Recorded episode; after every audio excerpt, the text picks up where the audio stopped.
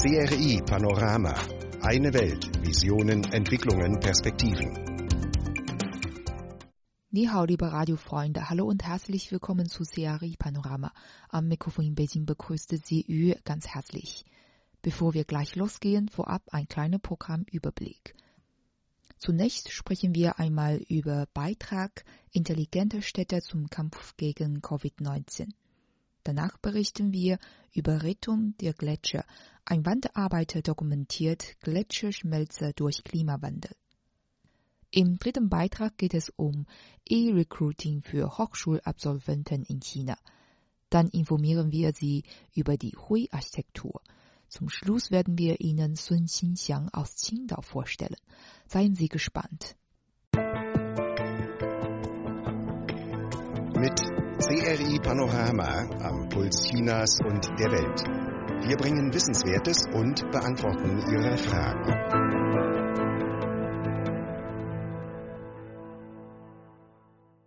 Der Ausbruch der Covid-19-Epidemie stellte zwar die administrative Verwaltung in zahlreichen chinesischen Städten vor große Herausforderungen, zwang sie aber zugleich auch dazu, anhand der Technologien wie Cloud Computing, 5G und der künstlichen Intelligenz KI den Aufbau der intelligenten Stadt voranzutreiben. Nach Angaben von Hu Zhennan, Büroleiter für Daten- und Informationsmanagement bei der Stadt Tongling in der zentralchinesischen Provinz Anhui, konnte im Verlauf der Epidemie ein Projekt das Cyberbrain of City CBC in den Vordergrund treten.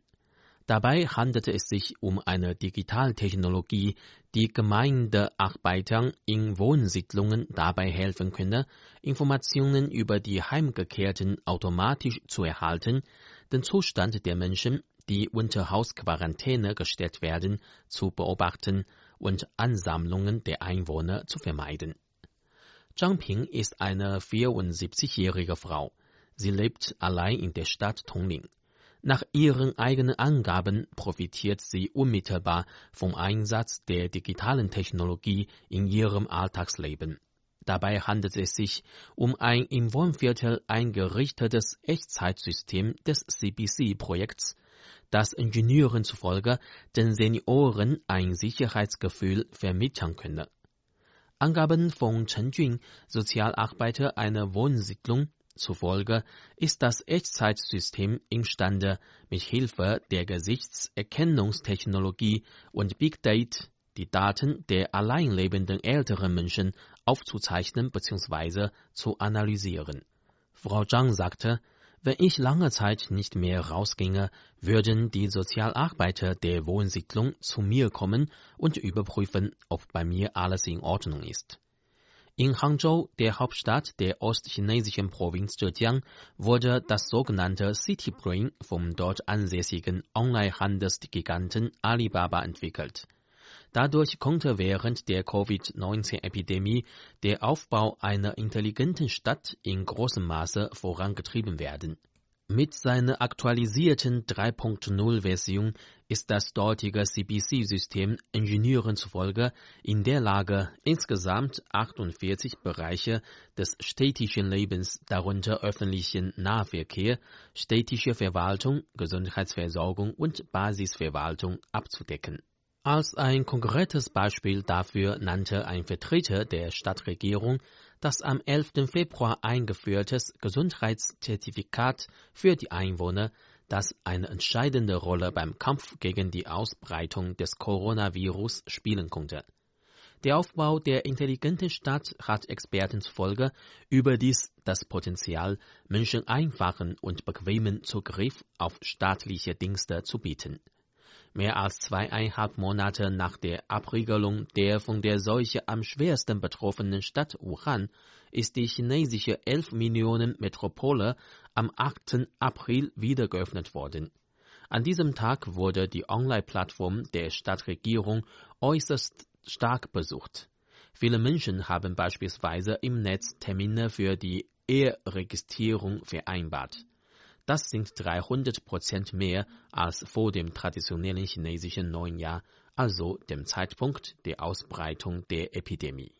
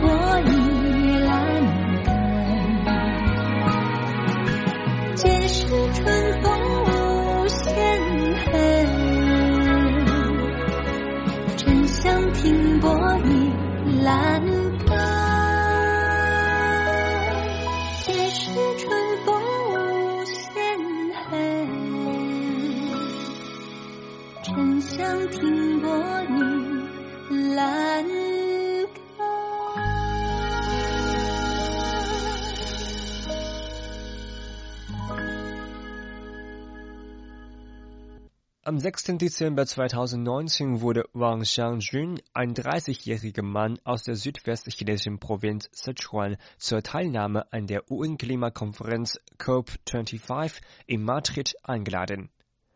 Dort zeigt er seine Dokumentarfilme über das weltweit schmelzende Gletscher und tausche seine Beobachtungen mit anderen Experten auf diesem Gebiet aus. Ich hoffe, dass mehr Menschen die Schönheit der Gletscher durch meine Kurzvideos erkennen können, sagte Wang.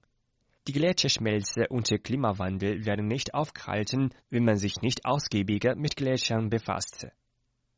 1990 wurde Wang Xiangjun auf dem Lande geboren, im Kreis Lingshui in der südwestchinesischen Provinz Sichuan. Seine Eltern widmeten sich lebenslang mühsam der Landarbeit und haben nicht viel verdient. Nach einer missglückten Teilnahme an der nationalen Hochschulaufnahmeprüfung Gaokao verließ Wang seine Heimat und arbeitet seitdem als Wanderarbeiter.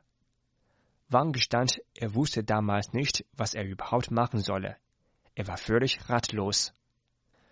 Aufgrund seiner unzureichenden Schulausbildung konnte Wang nur als Kellner oder Reinigungskraft arbeiten. Da ihm diese Arbeit zu langweilig erschien, kündigte der junge Mann und bereiste die verschiedenen Landesteile. Dabei jobbte er viel umher. Er wollte dabei seinen eigenen Horizont erweitern.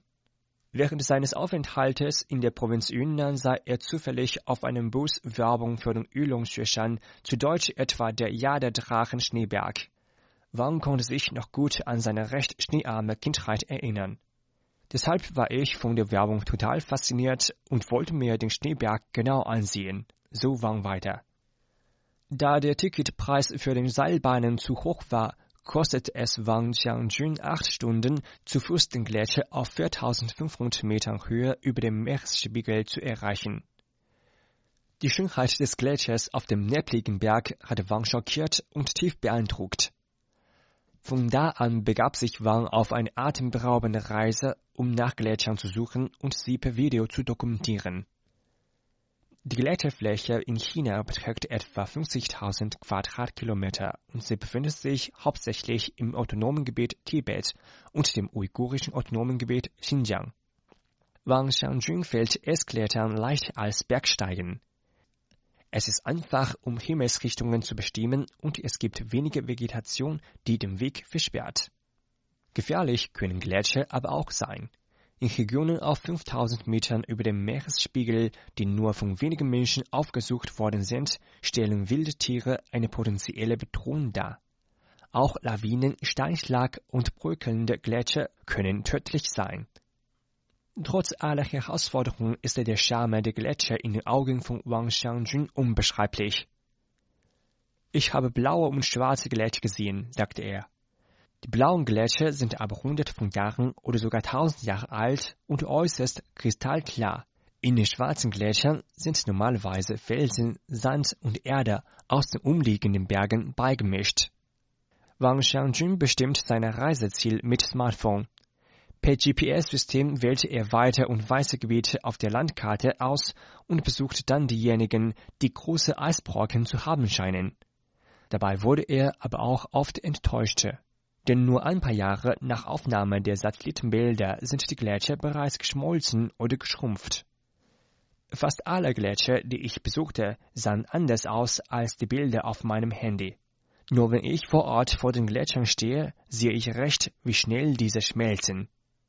Laut einem von der Chinesischen Akademie der Sozialwissenschaften und dem Chinesischen Meteorologischen Amt gemeinsam veröffentlichten Bericht erreicht der globale Meeresspiegel im Jahr 2018 mit dem Temperaturanstieg ein neues Rekordhoch.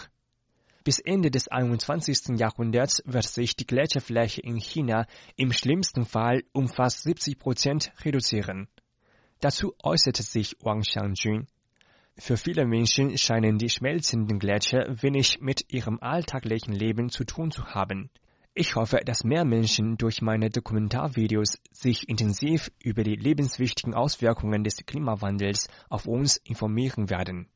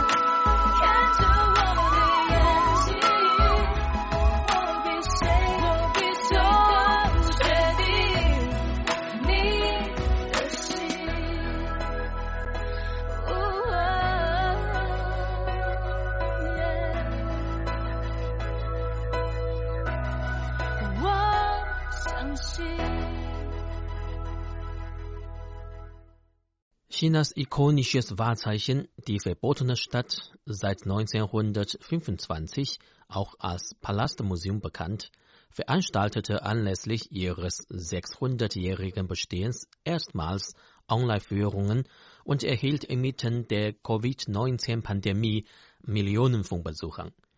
Drei zweistündige Führungen durch das altehrwürdige Museum wurden am Sonntag und Montag auf verschiedenen Plattformen live übertragen, darunter CCTV News, Xinhua.net, People's Daily, Douyin und Tencent News. Bei Erde Cloud Tour spielten zwei Forscher des Museums die Rolle eines Reiseleiters, die die Geschichten und Geheimnisse der historischen Städte erzählten. Die Online-Serie erregte große Aufmerksamkeit und einen enormen Online-Verkehr. Allein über die neue Medienplattform des People's Daily verfolgten am Sonntagmorgen mehr als 5 Millionen Internet-User den ersten Livestream.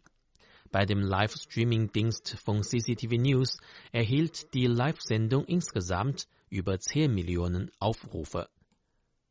Relevante Themen unter dem Motto First Life of Palace Museum 2020 zogen insgesamt über 100 Millionen auf Chinas Twitter-ähnlichem Weibo an.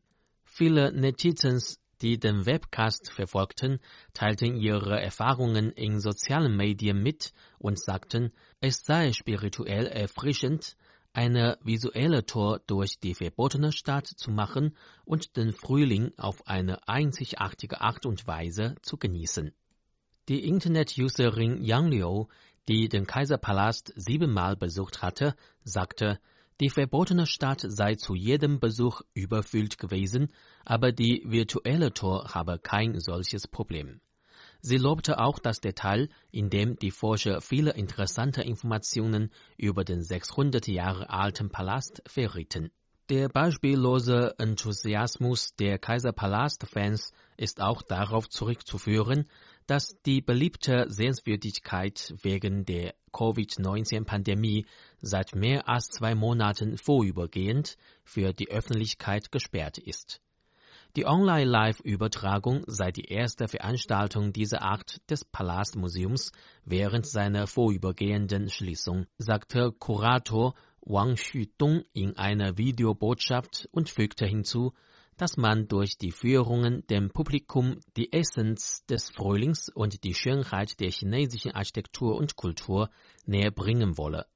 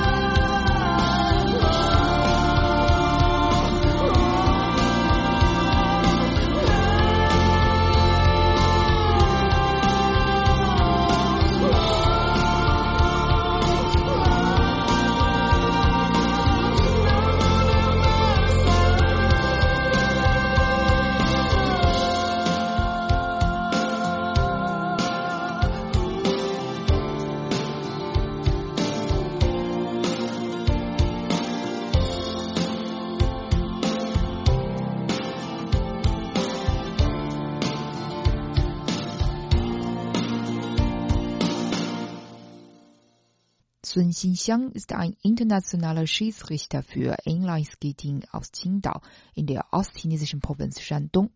Gleichzeitig ist er aber auch ein Liebhaber der Maoqiang-Oper, eine lokale Oper im Osten Shandongs.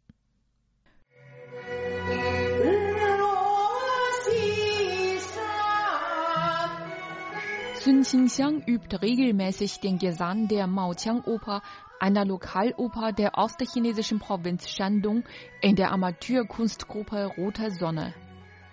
Im Juli 2018 nahm Sun zum ersten Mal in seinem Leben an einem Maoqiang-Oper-Wettbewerb teil, dem zweiten Shandonger Maoqiang-Oper-Festival.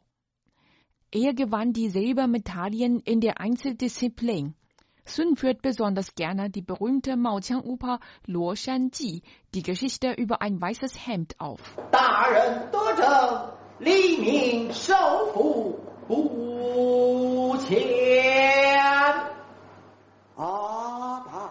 Die Kunstgruppe Rote Sonne wurde erst vor drei Jahren gegründet.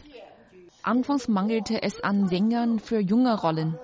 Mit Suns Beitritt in die Gruppe wurde dieses Problem gelöst. Er bekam auch viele Auftrittschancen. Der stellvertretende Gruppenleiter Xue De-Jung sagt,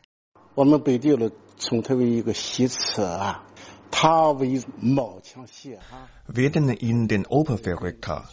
Er setzt sich mit aller Kraft für die Maoqiang-Oper ein. Auch wenn er gerade aus dem Flugzeug ausgestiegen ist, fährt Sun für Proben und Auftritte zu unserer Gruppe. Sun fliegt viel, da er vom Beruf Schiedsrichter für Inline-Skating ist. Er ist 1979 geboren und konnte in seiner Jugend schon sehr gut Inliner fahren. Zur Jahrtausendwende wurde Inline-Skating als modische Outdoor-Sportart in Chinas Städten immer beliebter. Sun wurde einer der ersten Trainer fürs Inline-Skating in Qingdao. 2005 begann China Trainer und Schiedsrichter fürs Inlineskating offiziell zu prüfen. Sun bestand beide staatlichen Prüfungen in der südchinesischen Stadt Suzhou.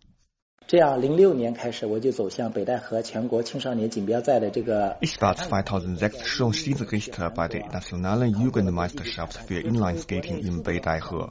2011 habe ich in Südkorea die Prüfung als internationaler Schiedsrichter bestanden und wurde der neunte internationale Schiedsrichter Chinas für Inlineskating. Damals war ich auch der Jüngste. Seitdem war Sun bei mehreren internationalen Wettbewerben wie Inline-Skating-Meisterschaften in Argentinien und Polen als Schiedsrichter tätig. Dabei haben die ausländischen Schiedsrichter ihn mit ihren Gesängen und Tänzen sehr begeistert. Da kam Sun die Idee, Operngesang zu erlernen. 你像比如说那几年韩国特别流行的骑马舞，韩国裁判就会给我们跳。那当我们中国裁判出去以后呢，我们除了我们的国粹京 Die Schiedsrichter aus Südkorea tanzten damals sehr gerne den Pferdetanz aus Gangnam Style. Wir chinesischen Schiedsrichter hatten die Peking Oper. Ich komme aus Shandong und die Maoqiang Oper ist die Oper meiner Heimat. Obwohl die ausländischen Schiedsrichter nichts verstanden, konnten sie den Charme dieses Opergesangs spüren. Inzwischen hat Sun eine eigene Studiengesellschaft für chinesische Opern gegründet. Dort können Opernliebhaber jeden Mittwochnachmittag üben. Sun will auf diese Weise seine eigene positive Energie verbreiten.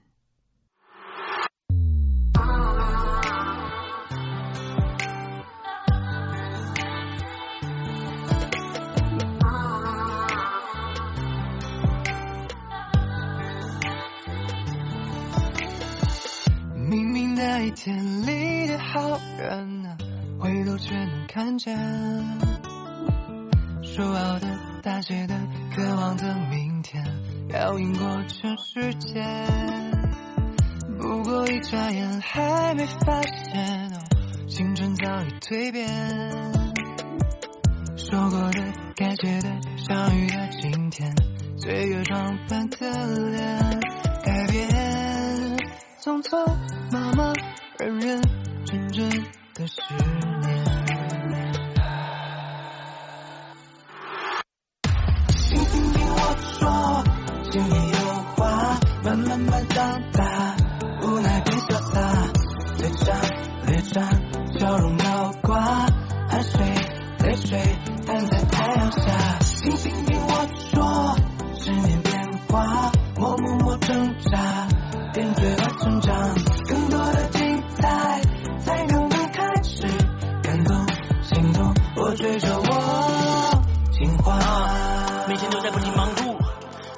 努力的打拼就是为了给最爱的你买礼物，送一份给别人，送一份自己来庆祝。这一年一度的理想生活，用成果来记录。此刻手指尖点点身边，礼物忽隐忽现，失去的、收获的，组成的诗篇，时间也红了眼，改变，匆匆忙忙，认认真真的十年。听听听我说，心里有话，慢慢慢长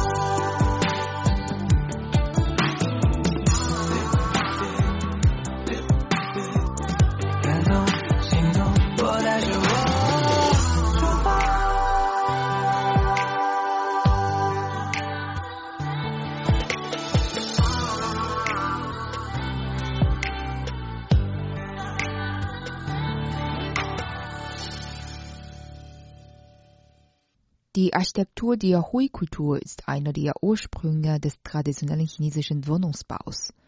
Hui-Gebäude finden sich heute in dem Huangshan-Gebirge in der Provinz Anhui, aber auch in Gebieten der Provinzen Jiangxi und Zhejiang.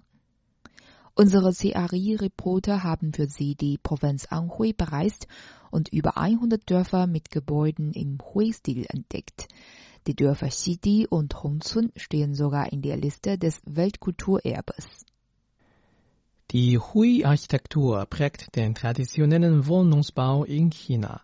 Bis heute ist die Hui-Kultur relevant und ihre Bauten und Denkmäler findet man in den Provinzen Anhui, Jiangxi und Zhejiang. Anhuis Huizhou liegt im Huangshan-Gebirge. Hui-Bauten, Berge und Sehenswürdigkeiten gehen dort ineinander über. Die Direktorin des Amts für Kulturdenkmäler in Anhui, Tsai Xiaoli, erklärt. Was den Stil der Hui ausmacht, ist die harmonische Verbindung von Bergen, Wasser, Natur und Menschen. Üblicherweise sind die Gebäude im Hui-Stil den Bergen ab und dem Blues zugewandert. Sie tragen schwarze Dachziegel und ihre Wände sind weiß. Auf den Dächern befinden sich nach außen ragende und übereinander angeordnete Zimse. 这个有序排列，它都呈现了这么一个特点。 Die Hui-Architektur ist besonders schön dank ihrer Details, wie den Schnitzereien auf den Ziegeln, Steinen und dem Holz. Diese Architektur und ihre Geschichte verkörpern den Wunsch der Bewohner von Huizhou nach einem guten Leben und einer harmonischen Familie. Tsai Xiaoli führt aus. Die Architektur im Hui-Stil ist Vorbild der harmonischen Einheit zwischen Kultur und Natur. Sie passt zu den Vorstellungen moderner Menschen, die nach Natur und Tradition streben. Sie prägten moderne Ästhetik, Kunst und Architekturdesign. Anhui legt großen Wert auf den Schutz alter Architektur. Dazu zählen auch diese besonders schützenswerten Bauten. Aus diesem Grund wurde 1997 ein Gesetz zum Schutz alter Bauten im Süden Anhuis erlassen. Dieses ist zur Grundlage des Denkmalschutzes im ganzen Land geworden. Sei erklärt. Eine bessere Planung des Denkmalschutzes dient der Vermeidung von Eintönigkeit und von doppelten Bauten. Durch zentrale Planung wird ein Schutzprojekt auf jedes Dorf zugeschnitten. Dazu werden Schwerpunkte und Umfang des Denkmalschutzes für jedes Dorf einzeln bestimmt. Bauvorhaben in den denkmalgeschützten Gebieten stehen unter strenger Kontrolle. Es geht sowohl die räumliche Integrität der alten Dörfer als auch ihre Kultur zu schützen. Alte Gebäude werden renoviert und neu genutzt. Dazu garantieren wir ihre Einsturzsicherheit. Wir nehmen den Denkmalschutz sehr ernst. Doch nicht nur die Regierung in Anhui engagiert sich für den Denkmalschutz. Auch privatwirtschaftliche und gesellschaftliche Initiativen können mit dem Modell Altenbauten Plus partizipieren. Damit werden der Denkmalschutz dieser Bauten, Kultur, Tourismus und Sport integriert. Tsai Xiaoli stellt das Konzept vor. Wir haben uns gefragt, wie der Denkmalschutz bei der regionalen Entwicklung eine Rolle spielen kann. Einerseits kontrollieren wir den Besucheransturm durch vorherige Anmeldung, besonders dort, wo der Zustrom von Touristen am größten ist. Andererseits haben wir strenge Regeln erlassen. So müssen Geschäftsbetreiber in denkmalgeschützten Gebäuden eine vorherige Genehmigung für den Standort einholen und einen Teil eines Einkommens in Instandhaltung und Sicherheitsmaßnahmen für das Gebäude investieren. Zur Förderung des touristischen Labels werden die alten Hui-Bauten jährlich von der lokalen Regierung durch Ausstellungen, Shows und Verkauf lokaler Produkte beworben um mehr Touristen aus dem In- und Ausland anzuziehen.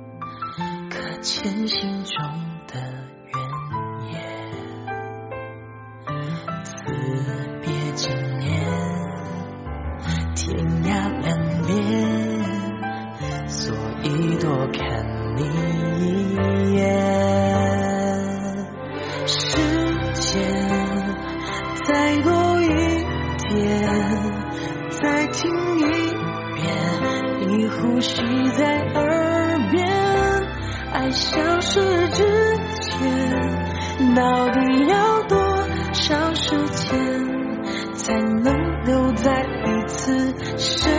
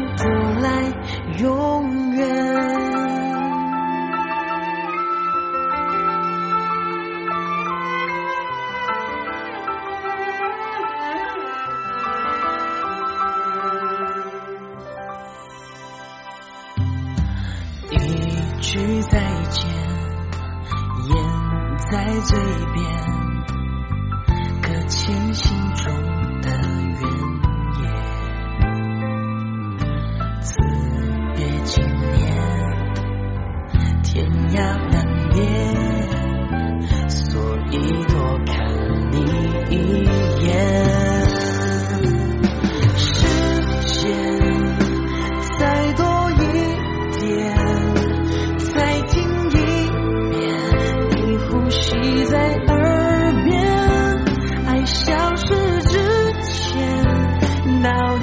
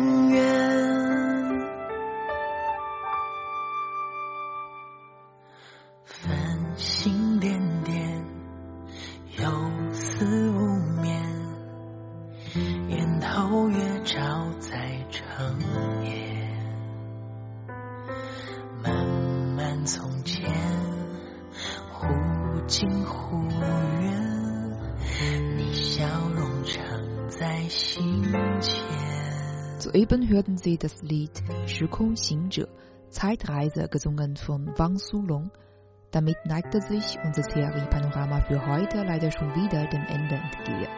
Liebe Freunde, schön, dass Sie dabei waren. Ich würde mich freuen, wenn Sie auch morgen wieder einschalten. Bis dahin wünsche ich Ihnen alles Gute. Machen Sie es gut. Tschüss und auf Wiederhören.